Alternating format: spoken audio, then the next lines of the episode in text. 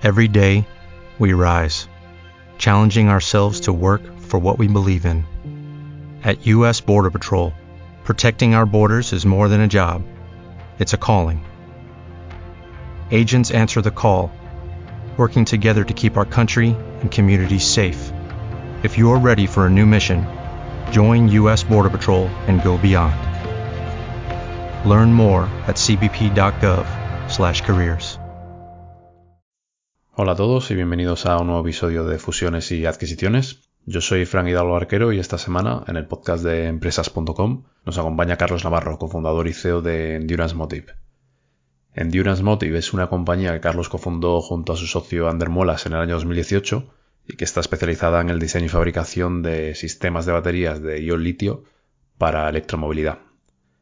Hace apenas unos días anunciaron el cierre de una ronda de 2 millones de euros y su intención de saltar al BME Growth, el antiguo mercado alternativo bursátil, en el segundo o tercer trimestre de este año 2021. Con Carlos comentaremos su experiencia cofundando y liderando una compañía que llegó a facturar cerca de 400 millones de euros y empleó a más de mil personas en el sector solar, y de los paralelismos con la industria de las baterías y la movilidad eléctrica. Analizaremos en detalle la propuesta de valor de Endurance Motive y los riesgos del sector. Por último, comentaremos los motivos por los que han decidido listar Endurance Motive en el BME Growth y las previsiones para los próximos años de la compañía. Así que nada, como siempre, vamos allá. Bueno, Carlos, ¿cómo estás? Muy bien. Estábamos comentando ahora fuera de micro que se estaba anunciando hoy el cierre de vuestra ronda de 2 millones de euros, ¿verdad? Eh, sí, sí, sí, la hemos cerrado la semana pasada y nada, estamos trabajando para elevar al público lo antes posible, asegurándonos de que todos los accionistas que han entrado tienen cuenta de valores, porque al final es muy importante también que tengan cuenta de valores para luego poder, eh, la compañía, pasar las acciones a la cuenta de valores, anotaciones en, en cuenta. Y vamos, luego tendréis mil, mil temas eh, jurídicos y de todo tipo, ¿no? Para, para, poder seguir dando pasos en la línea que ahora comentaremos. Pero antes de meternos en, en, Endurance Motive, cuéntanos, Carlos, un poco de ti, porque sí que tienes una trayectoria, tanto como directivo como emprendedor, bastante importante, además muy vinculada al sector de las energías renovables. También estás vinculado a, nivel académico, en, eh, bueno, no sé si llamarlo académico, ahora me corregirás tú, a la Universidad Politécnica de Valencia y también a otras entidades de, pues, que potencian el emprendimiento en la comunidad valenciana. Entonces, no, sé si puedes contarnos o guiarnos un poquito por tu trayectoria y si tiene sentido en que hayas acabado montando Endurance Motive a, a raíz de toda esa experiencia. Sí, bueno, eh, sí, yo, yo, me, yo me veo, me considero, al final un poco eh, como empiezas ¿no? en la carrera profesional. Yo soy ingeniero electrónico y, y empecé, tuve mucha suerte porque empecé en el sector de automoción. Eh, empecé en el año 95 en una empresa eh, que se llama Autoliv. Autoliv es un grupo del sector del automóvil que desarrolla sistemas de retención para el automóvil. Safety Restraint Systems, que son airbags, cinturones, hebillas, en fin, todos los sistemas de seguridad que tienen un, un coche. Y, y eso y además entré en el mundo, en el área de producción, ingeniería de producción, eh, trabajando con máquinas, con automatismos, con, con, las líneas automáticas, con proveedores de, de las máquinas y, y, en aquella época pues toda esa, estaba toda la implantación del lean manufacturing, de, la automatización inteligente, ¿no? que en función de cada, de cada tamaño, de cada línea, de cada eh, objetivo de fabricación tenías que diseñar una línea diferente. Eso que ahora hoy, en día se, se, estila más, ¿no? que es el lean manufacturing, pues en, en esos años, en los años eh, finales de los 90, pues se estaba aplicando en la industria del automóvil. Y, y bueno, esa experiencia, que bueno, me, estuve cinco años, dos años y medio en Valencia y dos años y medio en Brasil, en el lanzamiento de la fábrica que Autoliv estaba montando en Brasil, que montó en Brasil, pues me dio esa experiencia ¿no? para, al volver de Brasil en el año 2000, 2001, eh, con poca edad y poco que perder también, algo de ahorros de, de haber estado en Brasil, de expatriado, eh, pues lancé una, junto con tres socios más, una fábrica de módulos fotovoltaicos. Vimos que el sector fotovoltaico tenía recorrido Y, ese proyecto, que se llamaba Silicon, eh, pues eh, tuvo un crecimiento muy alto, muy grande. Desde el año 2001 hasta el año 2008 pasamos a facturar, bueno, nada, de 2001 y hasta 380 millones de euros, con cinco años consecutivos de triplicar volumen de facturación. y llegamos a ser un, una cantidad muy relevante de personas, con unas mil y pico personas, con, con planta en, en Rumanía, eh, pues tuvimos que salir de España para reducir costes, eh, también apoyados en, digamos, con experiencias de otros compañeros de Autoliv, que teníamos, en Autoliv había una planta en Rumanía y entonces aprovechamos ese know-how para, para ir allí. Y, y, bueno, por desgracia, todo ese sector solar que teníamos tan potente en Europa, eh, a veces la gente dice, no, ¿qué pasó con España? Los, las ayudas, no sé qué. Realmente yo no lo veo como que fue un problema de España, fue un problema de Europa que no protegió la industria solar y, básicamente toda, toda la industria solar alemana, eh, los módulos, todas las fabricantes de, de, todas las partes del proceso, desde el silicio hasta los módulos que había en Alemania, en Francia, en Italia, en España éramos pioneros también. Eh, todo se ha, se ha, perdido, ¿no? Toda la, industria solar. Y ahora, pues, todos los módulos solares fotovoltaicos, eh, prácticamente todo el mundo compra, compra en China.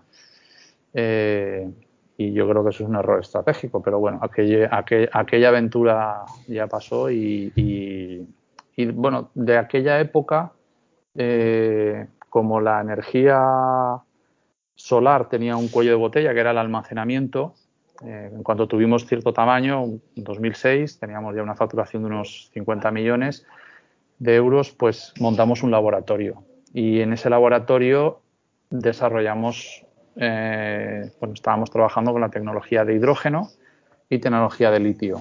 Y de hecho, pues hicimos nuestro laboratorio de hidrógeno con, con células de hidrógeno y, experimentamos con, las pilas de hidrógeno y también estuvimos experimentando con baterías de ion de litio a través de un cochecito, un buggy eléctrico que hicimos para, conocer un poco más la tecnología. Y siempre relaciona un poco con eso, pues eh, en el año 2015 eh, yo empecé a colaborar con, eh, con Ander Muelas, que es es mi socio, eh, los dos somos socios fundadores al 50% de este proyecto. Y, ese otro proyecto era un proyecto más, se llama Amper Energy, que sigue, está, está ahora mismo en, sigue, sigue evolucionando a su ritmo. Y este proyecto de Amper Energy era relacionado con baterías de ion de litio, bueno, más que con baterías, con un sistema que, mm, tiene una batería, un, convertidor, un inversor y un, sistema de gestión energético. Eh, y cuando Ander lanzó la empresa con otros socios, eh, yo le dije, ah, yo estoy interesado, esta tecnología me eh, puedo participar y me, invitó y estuve un año y medio echándole una mano en, el lanzamiento. Y, un poco de ahí vimos que todo lo que era la tecnología de litio para movilidad, o sea, hacer baterías, hacer módulos de baterías tenía valor, eh, no había muchas empresas y además identificamos que en el mundo de, las, de la movilidad, de la electromovilidad, tenía, tenía sentido. Digamos, fue una forma también de apartarnos un poco de la, de la parte del sector estacionario que llamamos en el mundo de las baterías, el sector más relacionado con, con sistema auxiliar para gestionar energía de un sistema solar fotovoltaico o eólico. Eh, y entonces nos enfocamos en, movilidad. Y eso es lo que es Endurance ahora, una fábrica de baterías eh, centrada en movilidad. Dentro de la ah. movilidad hemos visto que las carretillas era un mercado que ya existía y eso es por eso nos hemos centrado en él. Antes de meternos en, en, Endurance, Carlos, es una buena oportunidad preguntar a alguien que ha vivido eh, el sector en lo bueno y en lo malo como lo has vivido tú, ¿no? Eh, ¿Qué ha pasado en medio? Porque eh, ahora parece que hay una especie de renacimiento, ahora desde hace pocos años, al menos en lo que tiene que ver, por ejemplo, con, operaciones de adquisición de, parques fotovoltaicos por inversores especialmente internacionales, es una pasada, ¿no? Lo que está pasando en España en los mm. últimos años. Entonces, no, sé si tú ahí nos puedes dar algún tipo de, insight al respecto. Bueno, eh, básicamente que se ha conseguido lo que era el objetivo de todas esas ayudas, ¿no? Que es que, eh, que la tecnología solar fuera rentable y que el coste de la electricidad solar fuera más barato. De hecho, es el más barato de todos. Eh, gracias a, una inversión en, ayudas que se hizo en su momento. Lo que pasa es que al no proteger la industria, eh, pues ahora lo que, lo que estamos haciendo es pagarle a los, a los fabricantes chinos pues toda, digamos, todos los márgenes de, de, la, de la, fabricación de los equipos, ¿no? Eh, pero vamos, es que la energía solar es rentable yo espero que mm, empiece a haber un poco más de cordura. La tecnología solar no es tan complicada, es, relativamente sencilla y que se pueda volver a montar industria en Europa, ¿no? Porque si tienes el sol y no tienes la industria, estás haciendo el idiota. Es un tema de, timing entonces, porque eh, si hubierais montado pues Silicon eh, ahora, no sé si, la situación de la compañía y de otras en el sector habría sido la misma o si ya el mercado habría estado tan desarrollado que no hubiera habido hueco, ¿no? Claro, es que el problema es que hoy en día no, no es posible competir con China porque se han, han monopolizado el mercado, tienen ellos toda la industria. Entonces, el nivel de coste y el, nivel de volumen, o sea, la carrera del, del volumen y la escala la han ganado ellos pero la han ganado con trampas, con, con trampas dopados, o sea, la han ganado por el apoyo ingente del gobierno chino. Entonces, eh, eh, eso con una lentitud a la hora de reaccionar eh, por parte de la, la, política o los políticos y de proteger el sector, el único que ha hecho algo para intentar movilizar para que se protegiera era una empresa que se llama Solar World, que era alemana, que entró en concurso en el 2015, que es la que más había aguantado, y, es la que estaba pidiendo que hubiera barreras de protección porque, claro, eh, SolarWorld estaba totalmente integrada, tenía oblea, fabricación de obleas, acuerdos de, de, suministro de silicio con grandes fabricantes, obleas, células, módulos, incluso desarrollaba parques. Y, y era el único que quedaba vivo y era el único que estaba peleando porque los demás nos habíamos hundido ya y, nadie, les, nadie le hizo caso. Y SolarWorld tenía fábrica también en Estados Unidos. Y en Estados Unidos consiguió algo, consiguió algo de aranceles. Se pusieron aranceles unos un tiempo, se puso un precio mínimo de, compra, pero, pero ya era tarde, ya no quedaba, ya no quedaban prácticamente nada más que SolarWorld y, y China tenía unos tamaños ya brutales. Las fábricas de China eran eh, fábricas que además habían estado perdiendo dinero varios años y el gobierno chino las seguía apoyando y bueno, y les ha salido bien la estrategia. Eh, ahora tienen todo el mercado. Fíjate, es curioso porque antes del COVID, desde Alemania ya se, legisló en, en, lo relativo a poner límites a adquisiciones de compañías en sectores estratégicos para Alemania por parte de inversores extranjeros, ¿no? Sean de, de donde sean. Y a raíz del COVID, en el resto de Europa y, la caída, especialmente en bolsa de las cotizaciones y, ah. demás de muchas compañías en sectores estratégicos, se, han hecho temas similares, ¿no? En ah. el que se requiere la aprobación del Consejo de Ministros para, para ciertas ah. transacciones o operaciones corporativas, ¿no? Volviendo a Endurance, entonces en el campo en el que competís ahora mismo, ahí sí que habéis visto posibilidades. Sí, sí, porque es, es similar eh, en el sentido del producto, se puede parecer a, a, los sistemas solares en que los elementos, las celdas solares, bueno, aquí en el podcast no se va a ver, pero esto es una celda, una celda de, litio, un, ladrillo y, y, digamos que nosotros lo que compramos en, en Asia, en China, es este tipo de producto.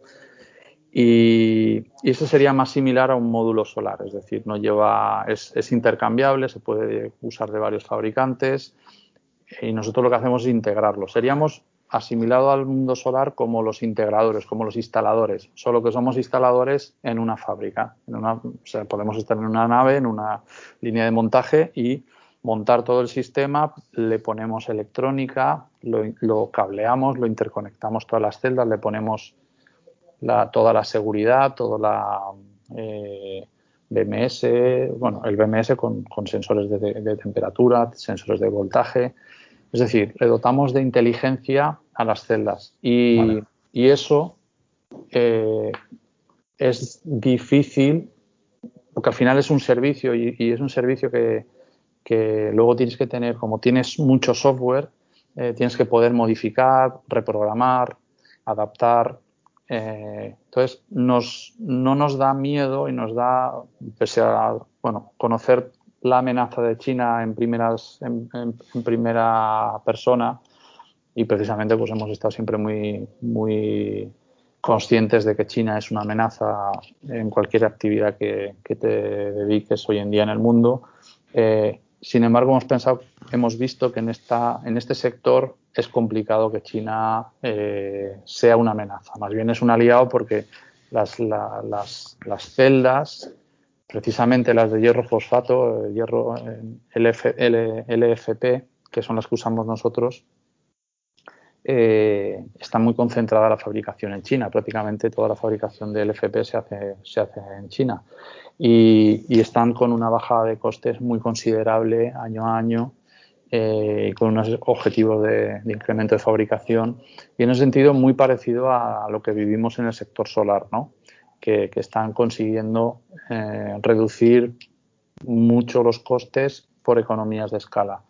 Eh, y cada vez que baja el coste aparece más viabilidad en lo que es el sistema completo. Pero como nosotros lo que hacemos es un sistema y, y por supuesto que China también hace baterías completas y las mete en carretillas y tal y traen carretillas completas, pero no es, o sea, no es lo mismo porque hemos encontrado en algún, en algún cliente nuestro alguna carretilla, elevadora china con batería de litio que se les ha quedado parada y somos nosotros los que tenemos que decirle lo que tienen que hacer porque eh, la tienes que abrir, tienes que elevar el voltaje de una celda, tienes que poder actuar y, al final es como comprar una máquina que tienes que poder reprogramar y poder modificar y y no es, no es lo mismo si viene de China que, completa que si, que si tienes el servicio aquí.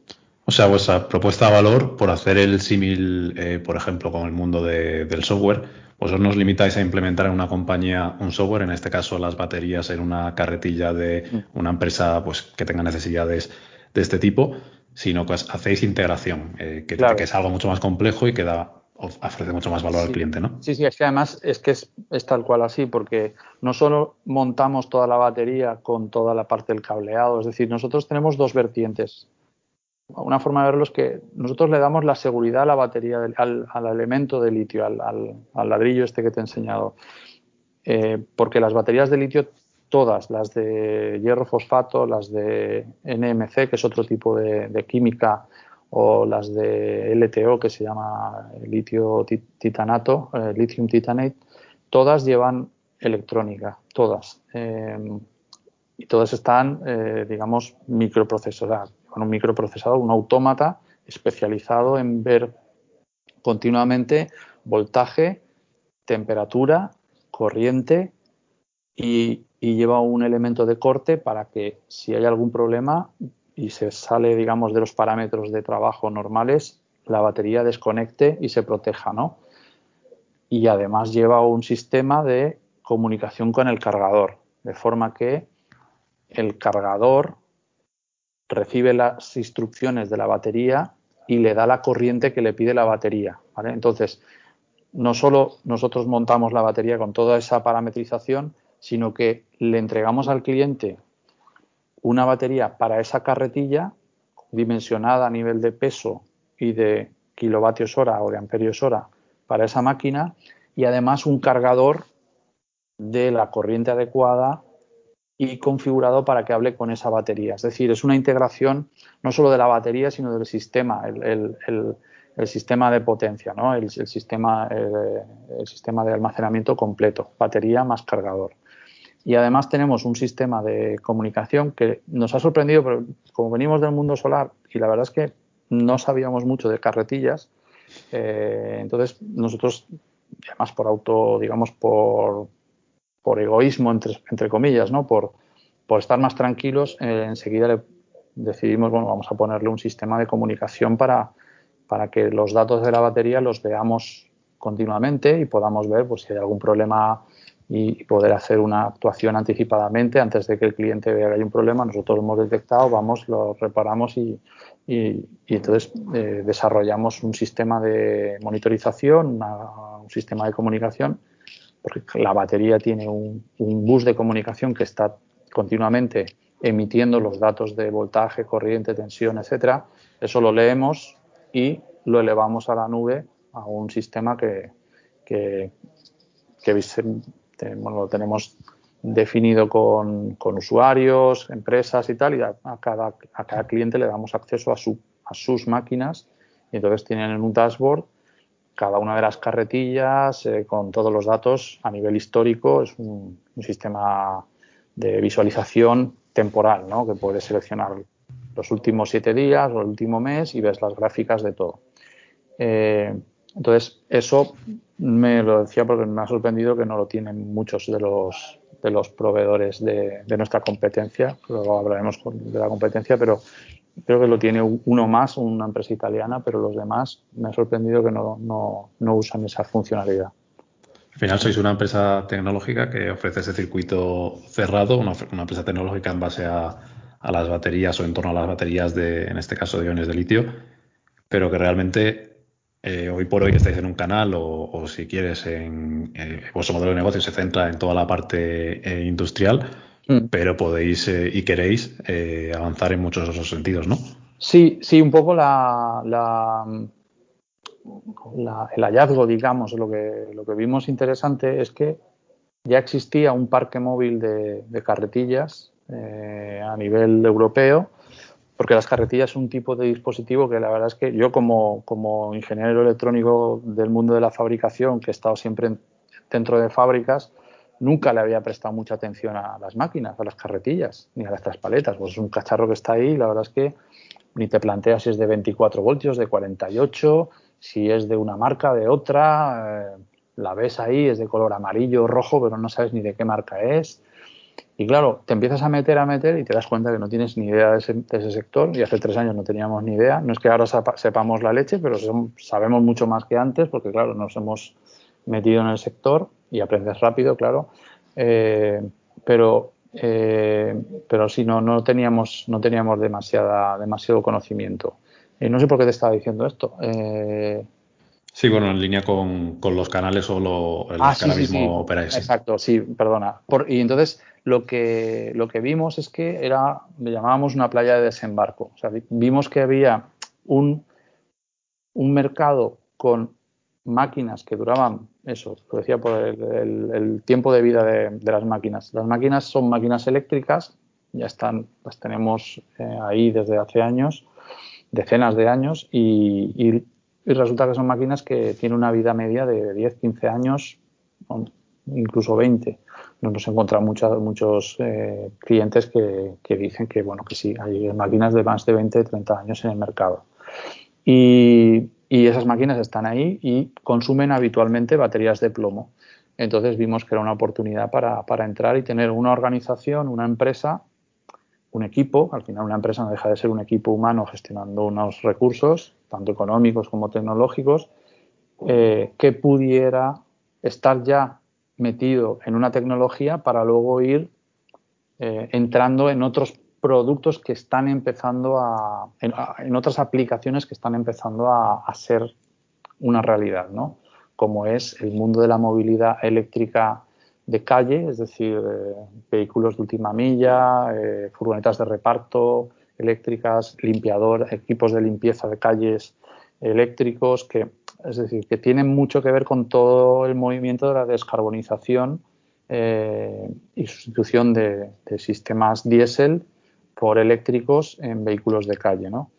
que están llegando, ya hemos tenido bastantes inputs, incluso con equipos de, trabajo en, aeropuertos, ¿eh? porque en, los aeropuertos, para reducir el consumo, eh, para favorecer y, trabajar eh, objetivos de descarbonización, con los aviones no pueden hacer demasiado todavía, pues todo lo demás, que son pues tractores, los, los, tractores de las de las de las maletas, los, tractores de los camiones, los tow tractors, eh, todo eso hay ya versiones eléctricas, versiones eléctricas con plomo y eh, hemos tenido contactos con gente de Iberia y gente de, Air France porque están interesados en, que esos eh, vehículos eléctricos con baterías de plomo se pasen a, litio, ¿no? Entonces, están habiendo mm,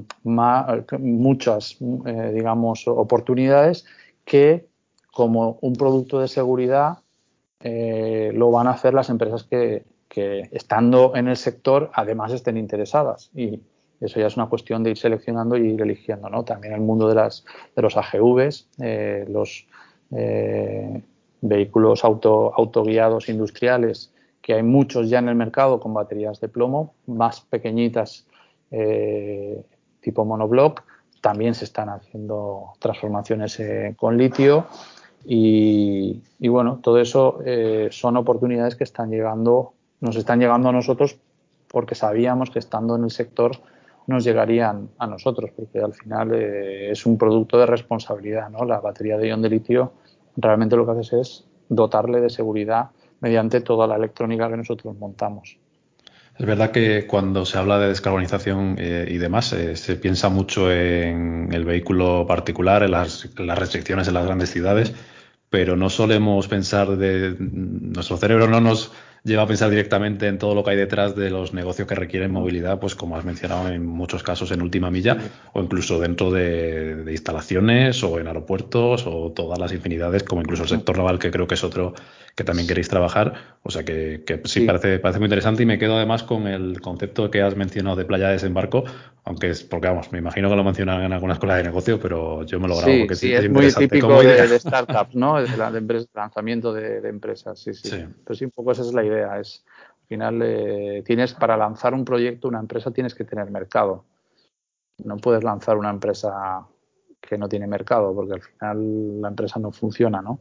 Esa es un poco la Hemos hablado también, eh, Carlos, del precio de, las, baterías que, ha ido disminuyendo, pero ¿cuáles son los riesgos asociados a esto? Porque la, la, materia prima que compone estas baterías Entiendo que se concentra en China, por lo que he podido ver y por lo que me estás anticipando, y no sé hasta qué punto eso acabará siendo un problema o no. Entre otras cosas, porque eh, fíjate, esta misma semana veía que, el fabricante de vehículos eléctricos chino NIO, que es muy conocido por el rally que ha tenido en bolsa el año pasado y además está participado por Tencent, anunciaba que no iba a llegar a sus objetivos de fabricación en el, en el segundo o tercer trimestre por un problema de acceso a semiconductores y otra materia prima relacionada con, con la fabricación de vehículos eléctricos?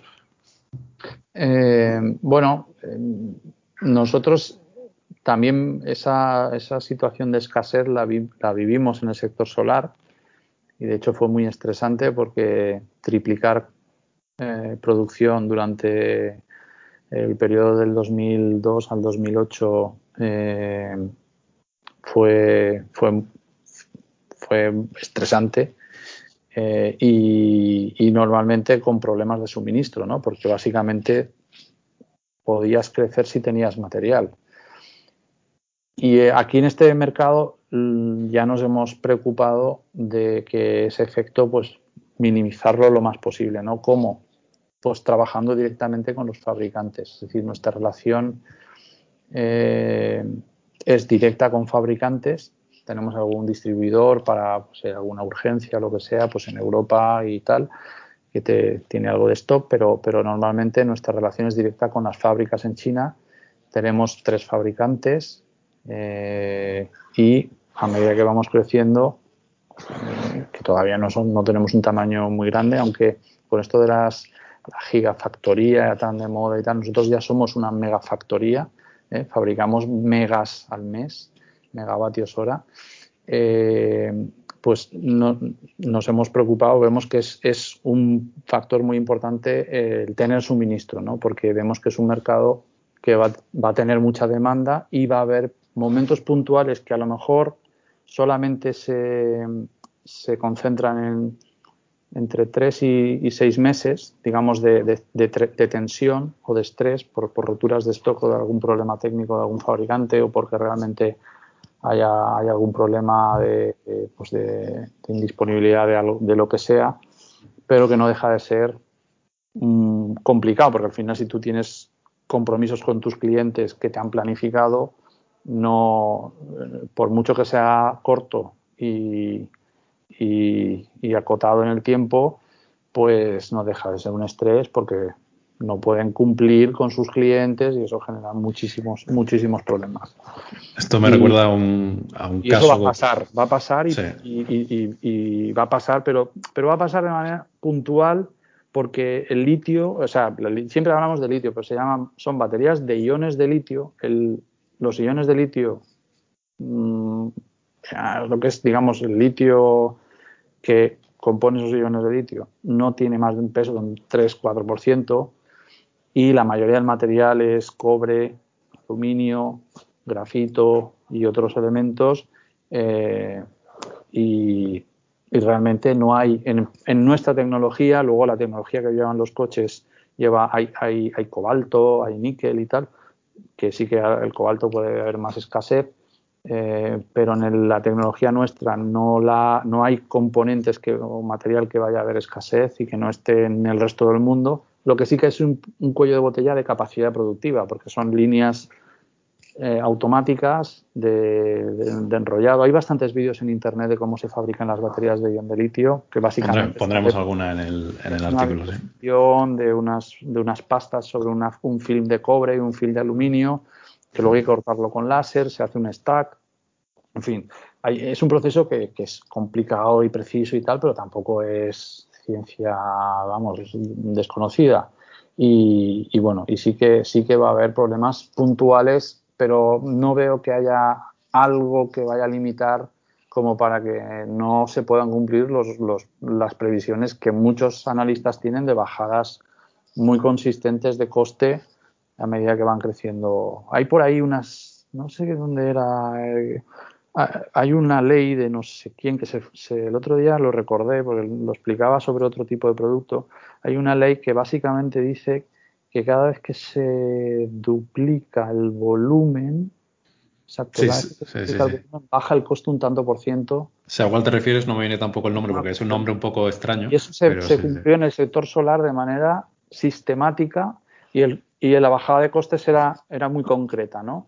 Y, entonces cuando tú analizas e, este sector y puedes analizar eso, bueno, seguramente hay efectos de la subida y bajada del cobre, de la subida y bajada del aluminio, que también está, son mercados de metales que cotizan y, dependen y, seguro que afecta algo.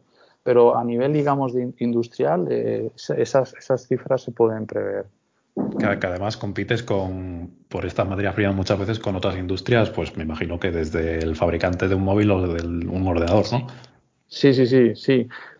Sí, sí, sí. bueno, yo creo que ahora el problema que hay de, de la escasez de semiconductores es, eh, bueno, no tiene que ver, a nosotros no nos está afectando realmente porque las, celdas no tienen no tienen eh, microchips. La, lo que es la parte de la electrónica de los BMS pues no tiene una potencia de cálculo muy sofisticada, eh, pero bueno, sí, sí que al final toda la industria mundial está interrelacionada. Y supongo que es parte de este de este estrés de suministro de, microchips es que cuando hablan de microchips no sé a cuál se refieren, se refieren a DSPs o se refieren a microprocesadores más estándar o pero bueno, sí. Sí, realmente en todas las industrias o en muchas industrias hay hay esa amenaza, ¿no? A mí me viene en concreto el mundo de la harina de carne, fíjate, eh, en el que compiten en la agricultura, compiten en la alimentación animal y compiten en, energía también, en plantas de, producción alternativas de energía, etcétera, por esa misma materia prima y, también tiene sus oscilaciones, sus dificultades. De hecho, pues, probablemente el COVID le haya afectado también en cierto modo. Y no sé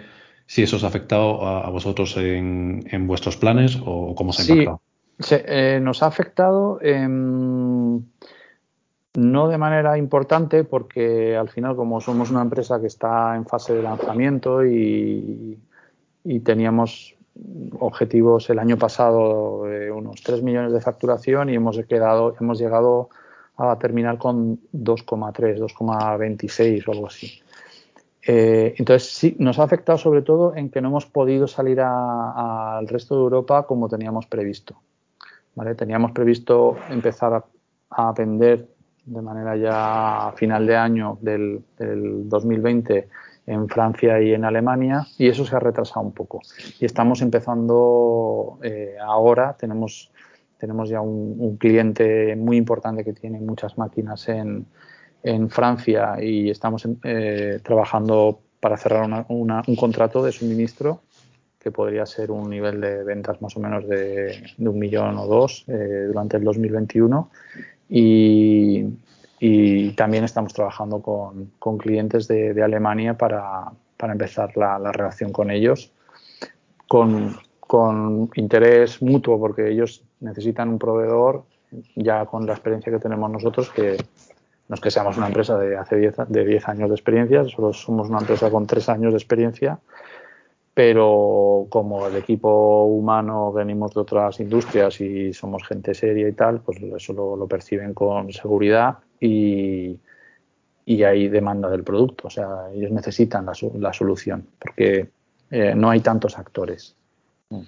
De cara a la, a la venta internacional, eh, algo que suele, o una ventaja que se le otorga al mercado alternativo bursátil, ahora conocido como BM Growth, es que te da ese sello de confianza, ¿no? De cara a terceros, entre otras cosas. Vosotros estáis en la, en la rampa, ¿no? De salida a este, a este mercado.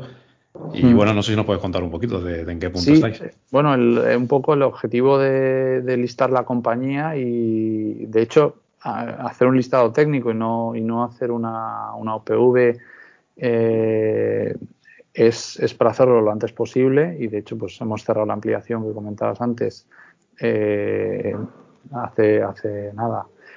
Eh, como fase previa para hacer la, salida eh, y la, la, salida lo antes posible es, entre otras cosas, pues para tener plazos certeros y, acotados, porque cuando haces una OPV no sabes luego cómo va a acabar, porque no sabes si se va a cubrir toda o no se va a cubrir toda, y hasta que no se cubre no puedes listar la compañía, etcétera. Y por eso hemos decidido así. Eh, y una de las razones de estar listados, eh, bueno, por supuesto, la capacidad de, acudir al mercado en cuanto tengamos alguna oportunidad de crecer más rápido, que la vemos venir, o sea, vemos venir que es un mercado que vamos a tener oportunidades de decir, oye, eh, vamos a cambiar el plan y vamos a crecer más rápido de lo que teníamos previsto, vamos a levantar capital porque este es un, este es un sector que por cómo, por cómo es el ciclo de venta, desde que se piden las celdas en China, viajan por barco, llegan aquí, se fabrican y se entregan, hay un, una necesidad de circulante y a medida que vas creciendo necesitas invertir más en circulante. Y por lo tanto pues crecer significa invertir más en circulante por lo tanto levantar más capital porque cuando y eso es lo que precisamente triplicando volumen durante varios años en esa época entre el 2000 y 2008 conozco bastante. Tu, tu, empresa va a un ritmo de crecimiento de ventas muy superior al que te pueden seguir los bancos y entonces lo tienes que suplir con ampliaciones de capital no puedes aunque lo lógico sería pólizas de crédito y pólizas de importación eh, y financiarse con, deuda bancaria de, circulante, que es bastante fácil de conseguir. si tu velocidad de crecimiento es tan grande que no, que no te pueden seguir los bancos porque el nivel de reporting tuyo es anual y, y hasta que no cierres el año fiscal y les pases las cuentas anuales, ellos no pueden analizar cuáles son tus cuentas y por lo tanto aumentarte el crédito, al final, pues para seguir creciendo. Si desde el enero a diciembre tu compañía ya está en un nivel de facturación tres veces superior al que tenía entonces, eh, pues tienes que hacerlo mediante ampliaciones.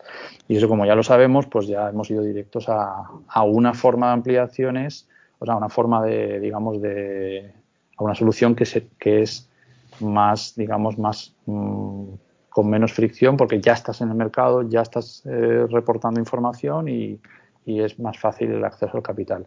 Esa es la principal razón, pero evidentemente al estar en bolsa eres más visible y los clientes van a poder ver tus cuentas de los últimos seis meses estando en BME Growth como, como mínimo, porque lo, mínimo es tener eh, publicación de cuentas cada seis meses y si además ya nos vamos preparando para, para eh, el mercado continuo, etcétera, pues, pues te pones a hacer pública, a cerrar cuentas cada semestre, y, o sea, cada trimestre, mejor, ¿no? Entonces ellos van a tener mucha más información eh, y eso también da más, más tranquilidad, ¿no? No lo mismo, pues oye, si tienes, una, si tienes dos, dos empresas con un precio similar, una tienes información, ves que tiene acceso al mercado, que está listada, que, que reporta, que está más profesionalizada, pues bueno, pues si puedes elegir, pues eliges la que esté más profesionalizada, pero vamos, es un poco, pero vamos, la, real, la, más, la más relevante de las, de las eh, razones es el acceso a la financiación, porque vemos que este proyecto, al, ser un mercado, es un mercado muy atractivo, es un mercado con un potencial muy grande eh, y también vemos que es, una, es también una forma de, de protegernos, ¿no? Porque van a entrar más gente, porque entrarán otras empresas que querrán desarrollarse, porque es un mercado muy atractivo. Y entonces, bueno, la forma de estar estando en bolsa puedes reaccionar más rápido, comprar alguna compañía o, en fin, crecer orgánicamente o inorgánicamente eh, levantando capital. Es, te, da más, más posibilidades. Qué importante es la, financiación del circulante. Es algo que nosotros repetimos muchas veces hasta la saciedad, ¿no? Que el crecimiento mata y hay que, hay que tener cuidado y, controlarlo. O sea que totalmente de acuerdo con esa, con esa visión que tenéis.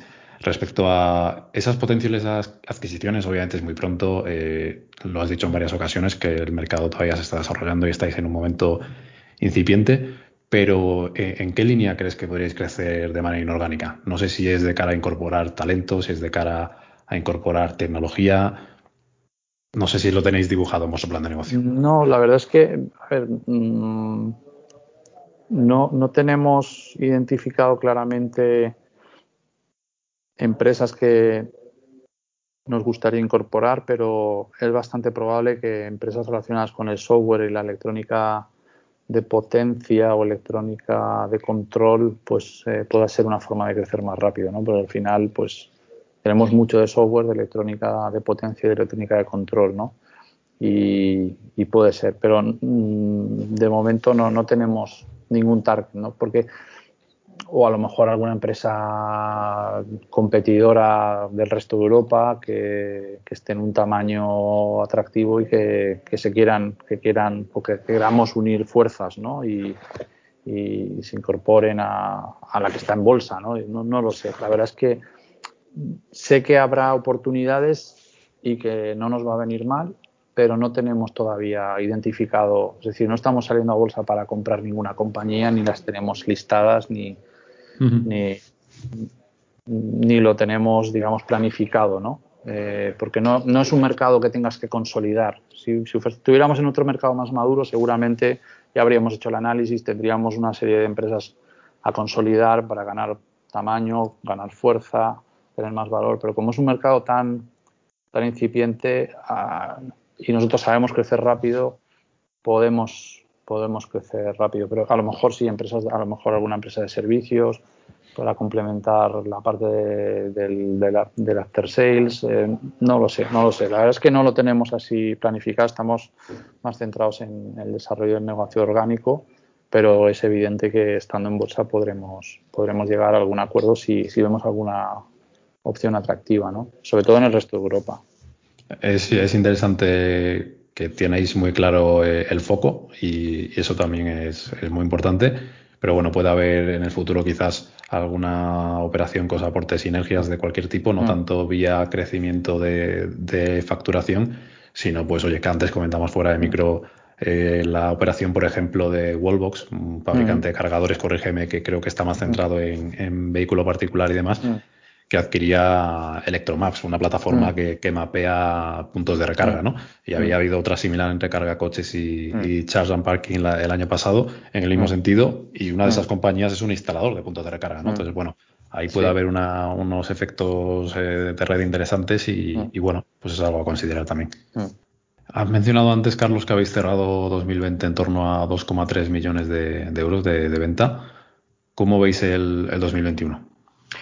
Pues eh, nosotros en 2021 trabajamos y, nuestro objetivo interno es de unos 8 millones de facturación.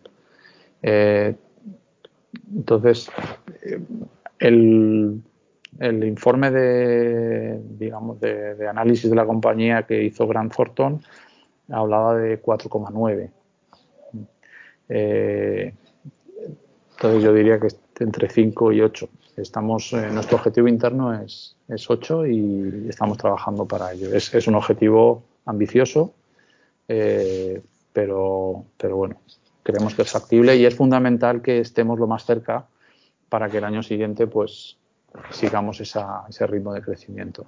Porque el mercado lo, vemos, o sea, es un, es un estrés, o sea, es un estrés que nos estamos autoponiendo para, para, porque es un estrés operativo, a nivel de operaciones, de factura, de fabricación, de, la parte más operativa, ¿no? de diseño, fabricación, eh, entrega y de estandarización. Un, trabajo bastante importante de estandarización de, los modelos y, de poder repetir los mismos modelos con modelos que acoplen en varios tipos de máquinas, porque es un producto complejo porque hay muchísimos modelos de, carretillas, muchísimos modelos de traspaletas, tamaños, pesos, alturas, eh, y eso en eso estamos, estamos trabajando, optimizando mucho toda la parte de, fabricación. entre, entre 5 y 8 te diría. Muy bien, Carlos. Pues estaremos pendientes al tercer trimestre. Me imagino que es más o menos cuando, cuando estaréis listos ya. Sí, yo creo que nuestro objetivo es eh, antes de que termine el segundo trimestre. pero, pero bueno, no sé. Espero Estas cosas no te puedes fiar con los trámites de que nos comentábamos el otro día de registros y demás. Claro, claro, sí, sí, el registro y la transformación en SA, eh, hay, hay, procesos que, que, no dependen de nosotros eh, y no sabemos, pero vamos, desde luego ya tomando la decisión de solo listar la compañía ya hemos quitado bastantes incertidumbres y, es un, eh, pero, pero quedan, queda un, par, tres meses como mínimo y bueno, eh, intentaría, estamos intentando que sea final de mayo, pero, pero yo creo que es complicado, pero bueno, estamos apretando. Bueno, 2021 será seguro. Así que podremos acceder a, toda la información habitual en, este tipo de, salidas, ¿no? Como el documento de incorporación y demás, y conocer mucho mejor Endurance Motive, aunque ya lo hemos conocido mucho, mucho mejor hoy, gracias a ti. Y, y nada, pues desearemos mucha suerte en el desarrollo de la compañía. Muy bien, muchas gracias a ti, Francisco José. Gracias. O'Reilly Auto Parts puede ayudarte a encontrar un taller mecánico cerca de ti. Para más información, llama a tu tienda O'Reilly Auto Parts o visita oreillyauto.com.